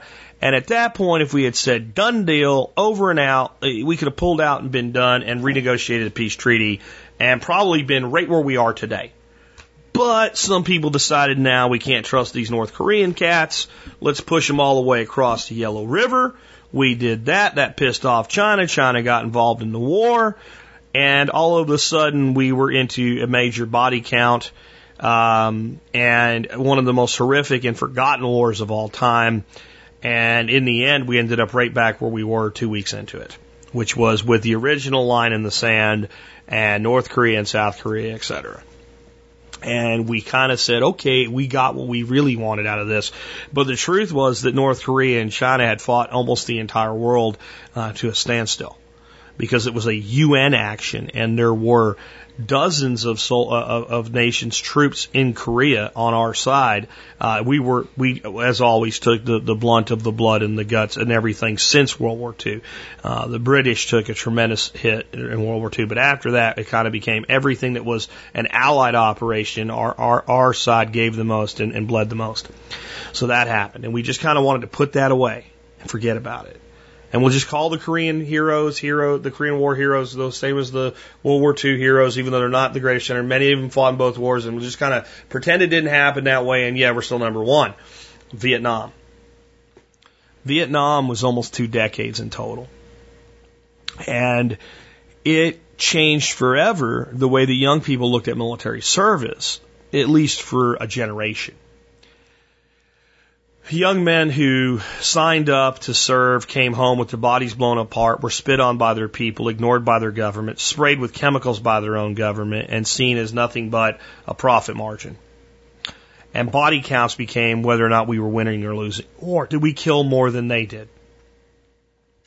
And we ended up finally completely out of Vietnam by 1975, and this nation wanted nothing to do with war again.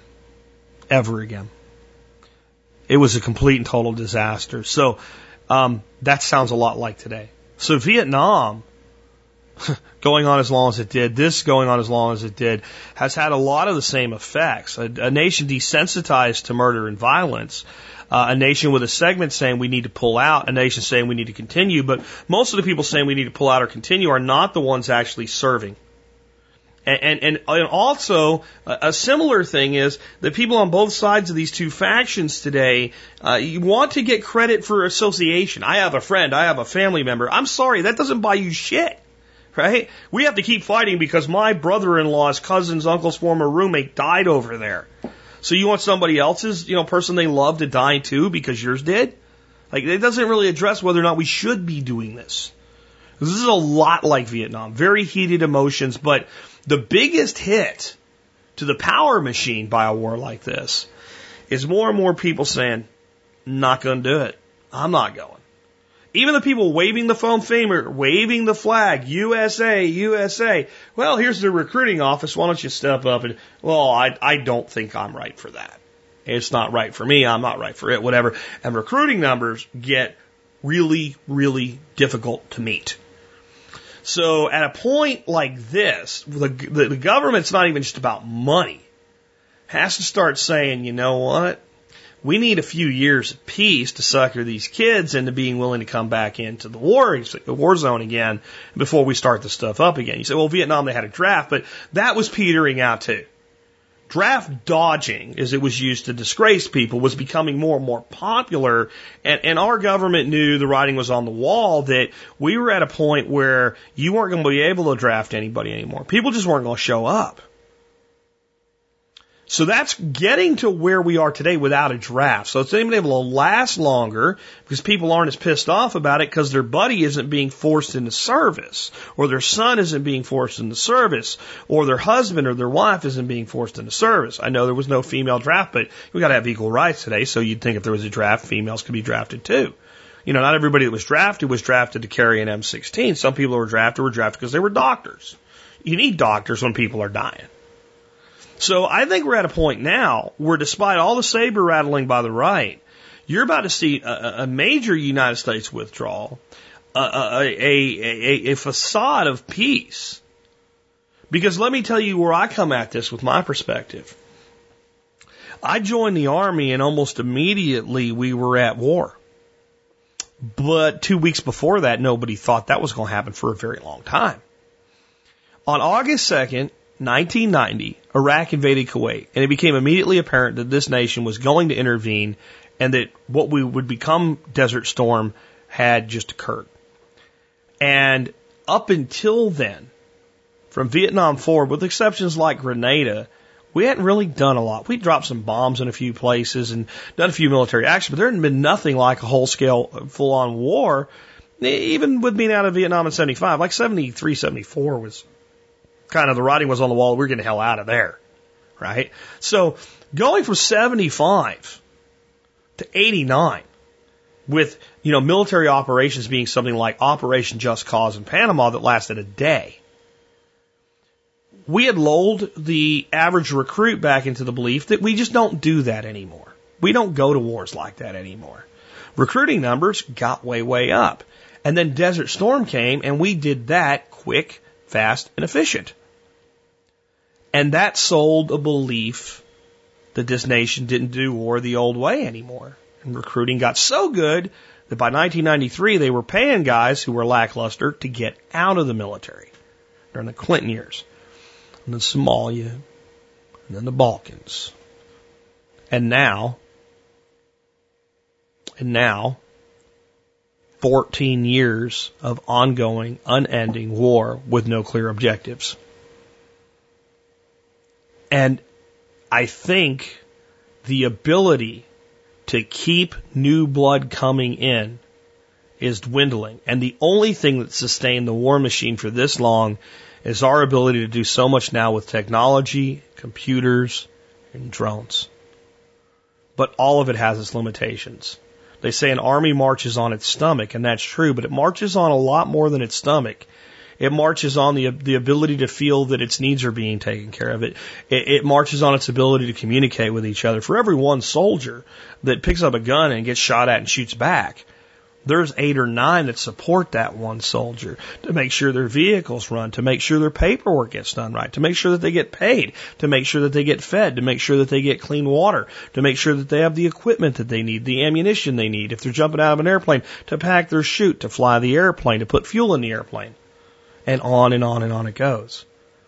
And I think what's happened to this young generation is while they may have become on some levels desensitized to war, well, they've also realized that since war is ongoing, I don't want to sign up. So I actually think a facade of peace is on the way. And another peace dividend that will never, never show up until we run another cycle of war.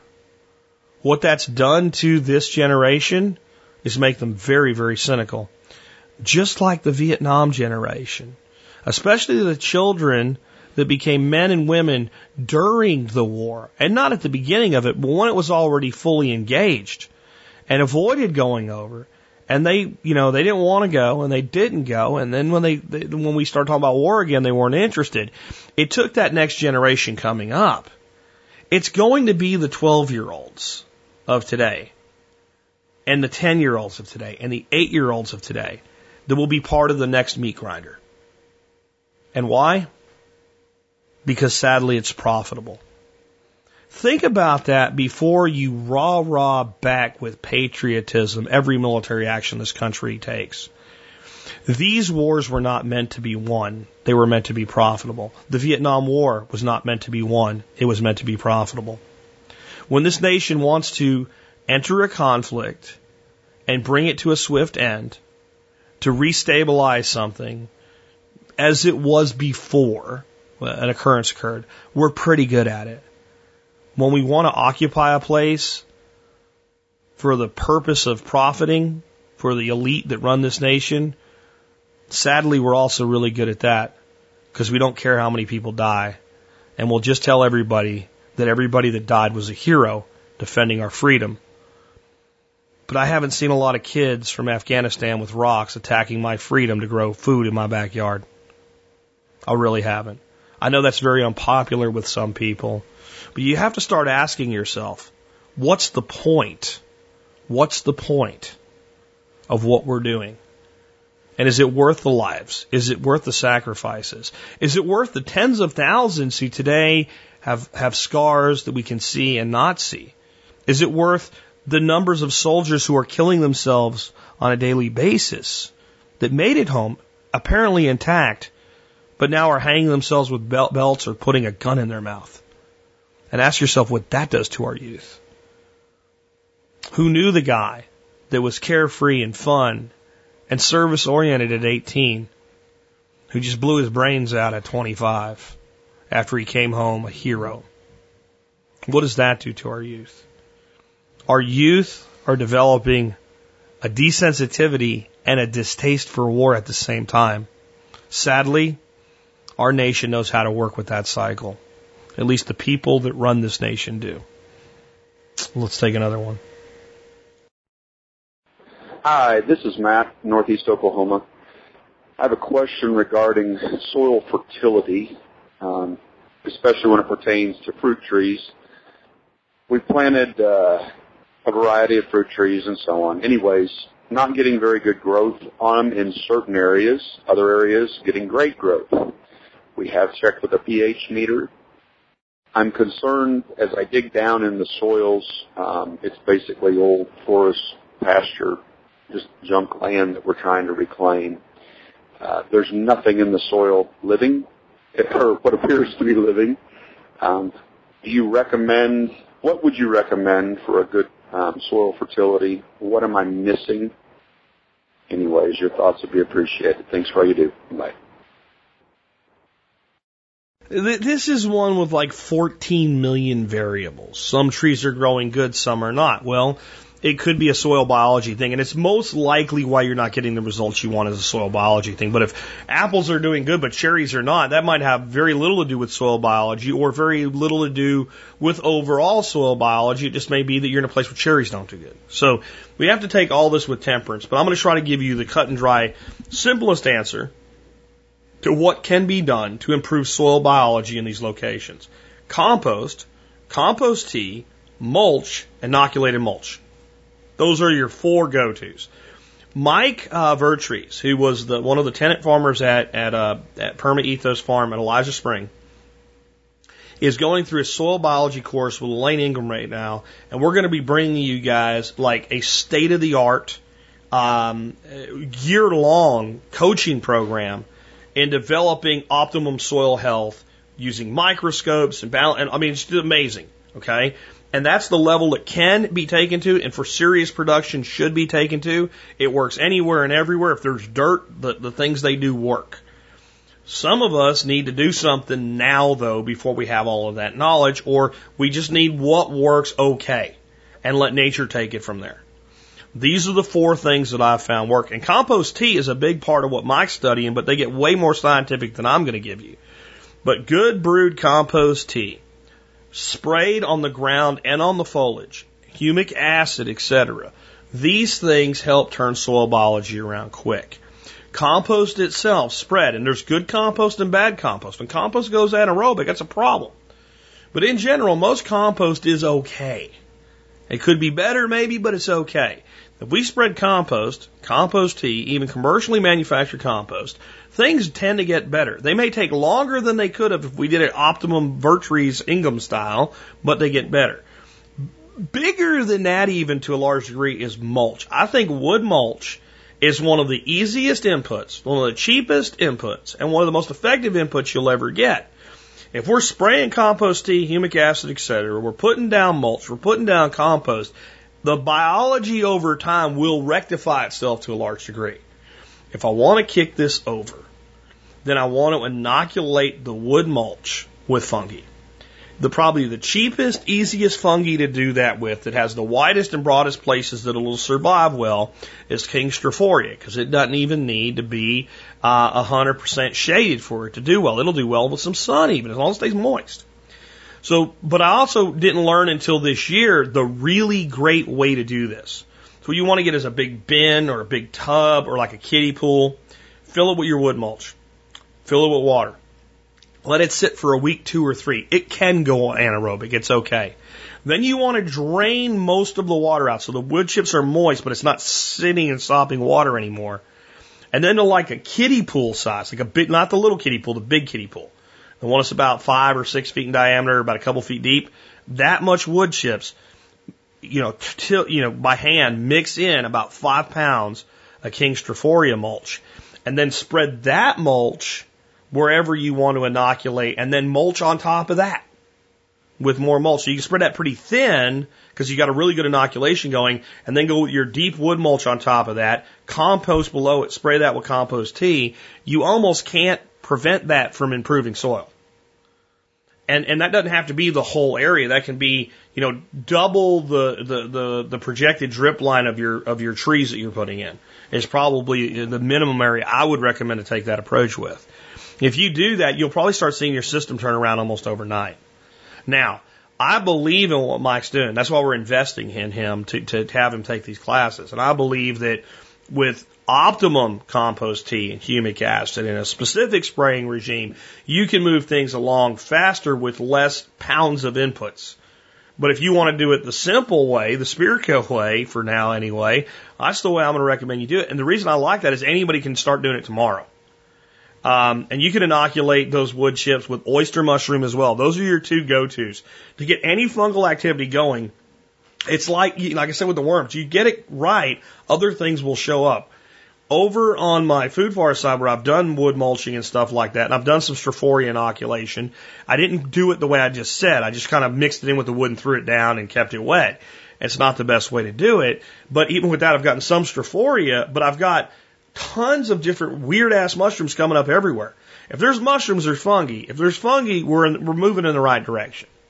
So encourage wood chips, mulch, inoculated mulch, compost, compost tea.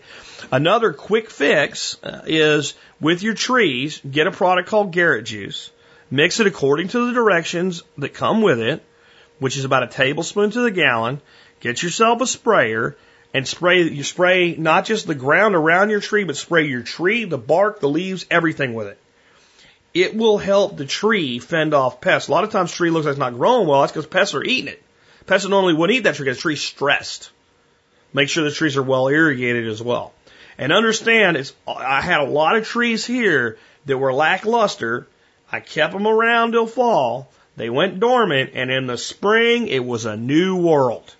A lot of times I think these trees end up not doing what we want because we're planting them late spring. They're not dormant anymore. They haven't established root systems and they come into the heat of summer and they're just not prepared for it. Getting through that first fall sequence where all of the leaves that are on there dump their energy down the trunk into the roots and they spend that winter establishing better roots and growing below ground when we can't see it they come into that spring, it's often a different world. If we can manage to do that and at the same time improve the soil biology, then we're going to get where we need to go. If we're fertilizing, what we're actually saying is we, we have all the nutrients we need in the soil, but the plant can't get to it, so we're going to put it on welfare. And I'll put a plant on welfare to save it. I'll do it. But if I want the plant to become sustainable, I need the biology, the food web in the soil doing the work. These are some ways to start getting there. Let's take one more and we'll wrap up for today. Hey Jack, this is Jonathan from Utah with a question about vehicle preps. For details, I just recently acquired my first car. It's a 96 Grand Cherokee and, uh, you know, seeing as this is the survival podcast, I'd like to know how to properly prep it out. You know, what with, uh, uh, gas, uh, different things. Just wondering what your thoughts are. Thanks for everything, Jack. I think this is a huge topic that probably warrants another take at a show. I did some shows on this in the early years, and if you go bug out vehicle on the on the site and look for some of the older shows before I had guests, you'll you'll have like a complete table of operations and expenditures uh, for a bug out vehicle prep, and I, I can't do that uh, in a in a, a feedback show with you know a, a five to twelve minute answer is what I try to keep them to. So I'm going to give you some basic thoughts on this, and it, it, you know it's kind of fortuitous that it also in some weird way that I just had a wreck because it it it, it kind of reinforces the importance of what we really should have in our vehicles versus what we have in our vehicles because we have a fantasy that one day we're all going to live in a Mad Max world. So some basic stuff I think belongs in your vehicle is Number one, charging equipment for your cell phones. That is the first thing that I would recommend. Every single vehicle have at least two methods of charging whatever phones you have. And if you're, you and your wife have different interfaces for your phones, let's say you have like some uses a USB and your wife has an iPhone, then you should have cables for both of them in every vehicle, at least two cables and at least two methods to get the power into the cable. So whether that's your your you your uh, what do you call it your uh, your uh, God why won't come to me? Your inverter has a USB port on it or something like that, or uh, you have a little you know cigarette lighter plug type thing that goes in, or your car has a port that's already manually it's already installed permanently. Uh, no matter what you have, you should have at least another way because sometimes things break. Two is one and one is none. For instance, because we were driving the Dodge and we didn't have that in the Dodge because my son uses the Dodge now for just taking care of pools, and we almost never use it when this wreck happened. I did not have a phone charger in there. My wife's phone was dying. We're standing in the middle of the road trying to make communications. Fortunately, I keep my phone topped off and I had like 99%, so it wasn't a problem, but that just reinforces it. That if you're stuck somewhere, the primary thing you need is communications and as long as the, the, the, the, battery electronic part of your car works, that car battery will charge that, that, that phone so many times. If you can't get out of where you're at by then, you got a bigger problem. So the first thing is making sure that you can keep your communications charged. Lights. I think a good flashlight and a good headlamp, both in your vehicle, somewhere easy to find when it's dark. Okay, so like the glove box or the mat pocket for at least one of them.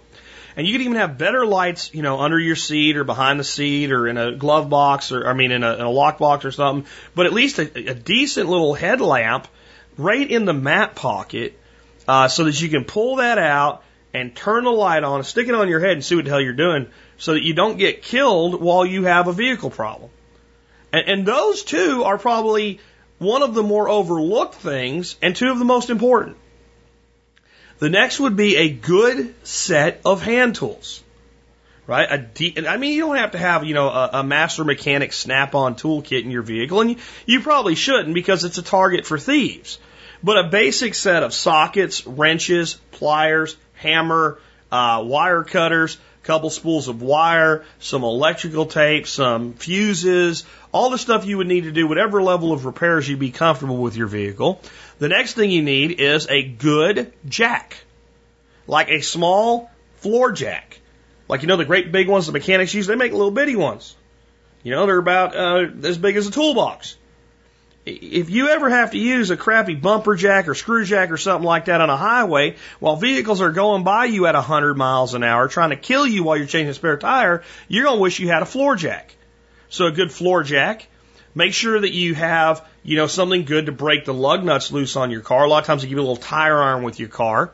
Uh, and some new cars come done with no spare tire, no no equipment to change tires. So make sure you have that. I believe a good four way is highly useful. And a four way is your lug nuts, uh, where you have four different sizes and it's shaped like a cross. And when you're when you're changing your tires, you can hold it and spin it, and it just makes it faster to do. So a good four way. I also believe it's a good idea to have an air compressor, and you can get anything from little cheap ones at uh, at like Harbor Freight uh, and the little metal cheap ones are about the best cheap ones you can get. Do not get one of those plastic pieces of crap. It won't put any air in your tire. Uh, or really good ones like they have on Amazon, like 300 bucks. I have one for my truck that, you know, it's designed for inflating tires on RVs. It was like $300, but, you know, it'll put air in any tire. A plug kit for your tires. Okay. Not a patch kit, a plug kit. You can buy one of these for five, six bucks. Harbor Freight, any kind of hardware store, any kind of automotive shop, learn how to use it. There's a hole in your tire, there's a nail in it. You take a pair of pliers from your toolkit, you yank the nail out. The plug kit has a little thing that's kind of scruffy looking like a pointed file, like it almost looks like an awl. You stick it in the hole and rough the hole up a little bit. Then there's another thing with like a little hook in it. You put a plug, which is like a sticky piece of leather looking thing in there. You shove it in, you pull it out. That plugs the hole. You trim it off. You fill it up with your, your air compressor. And even if that tire needs further repair, you're on down the road without changing a tire. If you have a plug kit and an air compressor, you're probably only putting a spare tire on if you do like I did one day and run over a piece of angle iron land on the highway where it actually blows a big ass hole in your tire. Slow leaks, etc. You can just get air in the tire or a plug to hold it long enough and get it the hell off the road and get it somewhere safe to do it. Those are all things that should be in your vehicle. And personally, I think everything I've said so far should be part of your driver's license test. Right? These are all things that like you should have to know before you're allowed to have a vehicle because you're a danger to yourself and others if you don't. Some sort of way that you can mark things, whether the triangles that set up or something like that, or road flares or something. So if you have a breakdown and you're in danger of being impacted beyond your four way lights, you can set those up. Right? These are all really basic things that preppers sometimes don't think about a set of the longest and best quality jumper cables that you can afford. Dead batteries are common. They happen all the time. People say they don't happen anymore because of new vehicles. In a word, bullshit.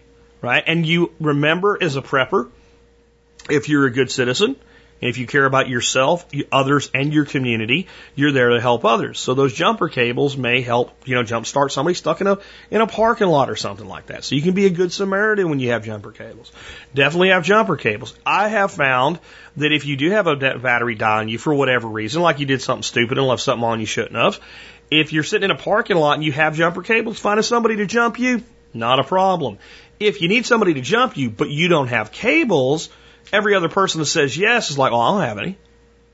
Right? Or they have a pair and they're like the cheap little low grade ones and they're only a couple feet long. And because your vehicle's parked in a certain spot and you can only get their vehicle so close, you can't reach them. Good high quality jumper cables belong in your vehicle. Absolutely. A first aid kit. A good first aid kit. A good first aid kit is not neosporin, a pack of aspirin, and some band-aids. So I'm not going to go into what makes a good first aid kit, but a good, decent first aid kit. That is absolutely a great idea. It is not a bad idea to get yourself a two to three hundred dollar prepaid MasterCard or Visa card or something like that and hide the shit out of it somewhere in your vehicle or to have an extra debit card that you do that with in case you become separated from your, your, your wallet or whatever and you have access to some funds. That's, that's a really good idea. Just hide it well. The problem with the prepaid stuff is a lot of them, once you activate them, they start having a fee or they have a time limit or something like that. So that's a little bit of an issue. So you might be better off with a debit card. And if you really want to kind of protect yourself, what you can do is set up a, a second checking account at your bank. Put 300, 400 bucks in it Get a debit card for it. Just leave it there like a little slush fund and hide that card somewhere in your vehicle where it's hard to find. That way, if anybody does find it, uh, they can only get access to the two or three hundred bucks that are in there. Don't put overdraft on it or whatever. That way, you always have immediate access to cash and you know, like to pay the tow truck driver because you can't get your insurance company on the phone, whatever. Obviously, your insurance information, a phone list outside of your phone itself because your phone could like go through a window during a wreck. Okay, so uh, your documentation package that I recommend you put together is a whole show on that. I'll put a link to it in today's show notes. But if nothing else, a hard copy printout of all the people you'd want to call if you're stuck somewhere. because they may not be in your phone or your phone may not be accessible. But somebody somewhere probably can loan you a phone, right? So that's another thing that I think belongs in your vehicle. I really believe that everybody out there should have a good quality blanket, a good quality tarp, and a good set of change of clothes in your vehicle. Shorts and pants, short sleeve and long sleeve, extra drawers, extra socks, okay, all that stuff. That doesn't have to take up a lot of space. That can be, it doesn't have to be good looking clothing. It just has to be decent clothing. You don't know what you're going to end up with. Um, years ago, I was involved, not really involved in a wreck. I was where a wreck occurred. I pulled my vehicle over. I rendered first aid. I ended up with blood all over me from trying to help somebody that was freaking out. It wasn't really in that bad a shape, but I had a white shirt on. I had blood on the front of the shirt. I had blood on the back of the shirt. I had blood on my hands. And the paramedics came. And I stayed on scene because I was a witness to what occurred and I had been involved and I felt obligated to make sure that I had done all I could to help every responder that came there that needed to take notes and the cop and the guy that worked the scene and everything. And I was harassed and harassed and harassed to be checked out medically because the blood that was on my shirt was on my shirt. And what these guys thought is I had been injured and was in some kind of a daze and didn't know that I was hurt and some kind of shock and that I needed help. And every time I would convince one of them to leave me alone, another one would come back. Now, once I had, once they got there, this guy that was bleeding, I went away. I, if I could have just changed that freaking shirt, they would have left me alone. That's as simple. As it could be far worse than that. Um, it's always good to have change of clothing. So your bug out bag should have that, but it wouldn't hurt if you had like, because sometimes you take a vehicle you didn't plan, you forget, you don't move it. Most of us don't have a bag for every car to have like just some older clothes that you would have taken to Goodwill, uh, pants, shorts, drawers, socks, shirts, an extra ja- like an extra jacket for everybody that might be in that vehicle on a regular basis. Right? So you can stay warm. Good tarp. A good tarp or a poncho liner or, or poncho or something like that, military tarp, whatever, fold it up put in there. Those all do wonderful things for you, including like I have to work on the vehicle. It's muddy, it's painful, there's gravel, it's road, whatever. And, and when I got to get down on the ground to do something, I can lay that down instead of, you know, digging my knee into just something as simple as a parking lot sucks uh, or mud or God knows what else. I have to check something under the vehicle. I can throw a tarp under there and climb on that. I can keep a, a passenger warm. I can use it for first aid to keep somebody warm that's in shock. There's so many things I can do with that. If I'm stranded, I can use it to catch water. A tarp is, is invaluable. Duct tape, duct tape, paracord, and bank line. Okay. I like to carry paracord and bank line and a good rope too. Like a good heavy duty rope say 25 to 50 feet, tow strap as well. If you got all of that, you can almost deal with anything. Uh, again, in your toolkit, I think you should have some basic uh, wire, like electrical wire, that you can use to fix a circuit or something like that. Uh, but it also doesn't uh, really hurt to throw like a, a picture hanging wire spool in your toolkit. You know, 50 feet of that doesn't take up any space. It's amazing what duct tape, wire, and a pair of pliers and wire cutters can do to get a vehicle at least away from where it is to somewhere better to work on it. Like I had a vehicle one time where the damn exhaust, there was a guy that I was stuck and his exhaust was dragging and you know, we just, I said, pull it over, shut it off, let it cool down. You're going to tear the whole thing apart. And we were able to get up underneath it and wire it up so it wasn't dragging the ground and say, now go to AAMCO or whatever and get that shit fixed. So those types of things. That, that's about all I'm going to cover. I'm 12 minutes into this now. Um, but those are the ways to think about this before you worry about, you know, your tactical shit and your bug out bag and, you know, bolt cutter so you can be mobile and tire chains and those are the basic things and, and start building off of that and just start running scenarios. I think the best way we can prep is to say to ourselves, what if? Like the next time you're driving somewhere and it's safe to do, just pull over. Like, and it doesn't matter if you're in town or in the middle of nowhere. And it's good to do it in both places. Just stop and say to yourself, right now, my vehicle doesn't effing work. And there's nothing I can do to fix it. What the hell would I do? And what do I have or not have that I would need to have? And all of a sudden, you just start making a list. There was one night, for instance, totally different scenario, but uh, Dorothy and I were at our place in Arkansas we used to have before we moved there, you know, for the, the time we lived there permanently. Uh, and, uh, I guess you say temporarily, permanently, before we made it our home, when it was just our bug out location. And it was, uh, cold as shit. I think it was seven degrees outside. We had a roaring fire going in the fireplace and whatever, and there wasn't any real bad weather. It was just cold, so we knew it was just overdraw of the power company. So power's going to come back on, and the power went off. So we pulled out the the the the, the uh, wind up radio, you know, and we found uh, Coast to Coast AM, and we were listening to like the ghost story crap and all that they do. And we sat there with the fire going, and she just took out a notepad, and we said, okay, this is our bug out location based on everything we have here, we're not going to fire up the generator tonight or anything unless this shit continues. But if we had to do that, if we fired up the generator right now, and the power is going to be out for two weeks, and we're going to be stuck here for two weeks, what would we need, and how would we address that with what we have? And every time we came up with something that we would need that we didn't have, it went on a list. We didn't go out the next day and buy it all, but it became items to add, or okay, maybe we don't need an item for this, maybe we need a procedure for this. That's how to handle your vehicle prep is to start putting yourself in scenarios. What if somebody else needed help? What could I do? What could I not do? And, and it makes a lot of sense a lot of times to not gear up with gear you're not capable of using.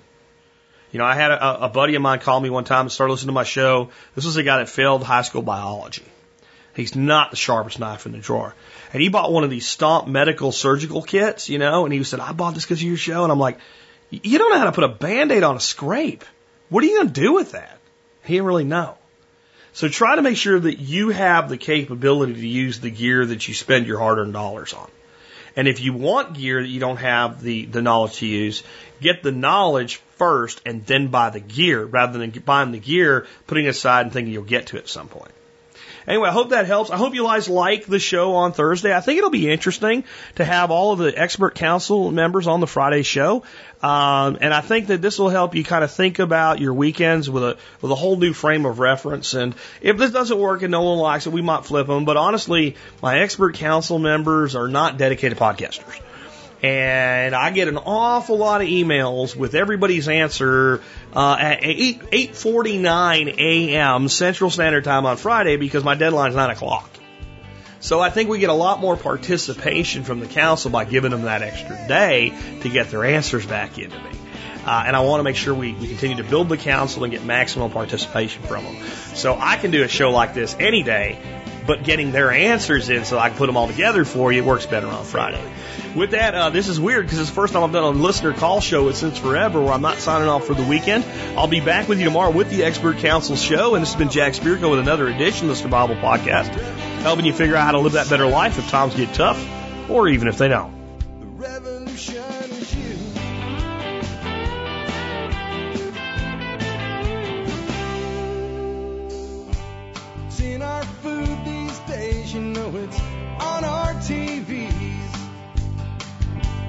Sometimes we forget we are what we eat. I don't know the answer. It's like there's nothing I can do. It's the price we pay, I guess, when we follow all the rules. There's a better way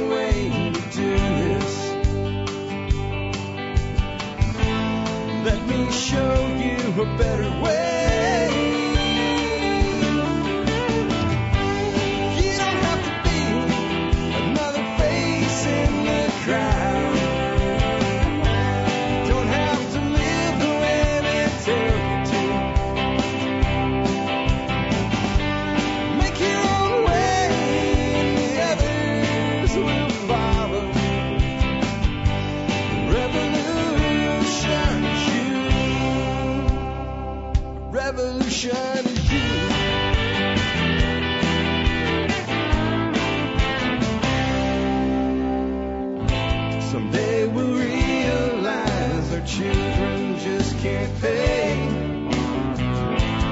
Nobody up there cares.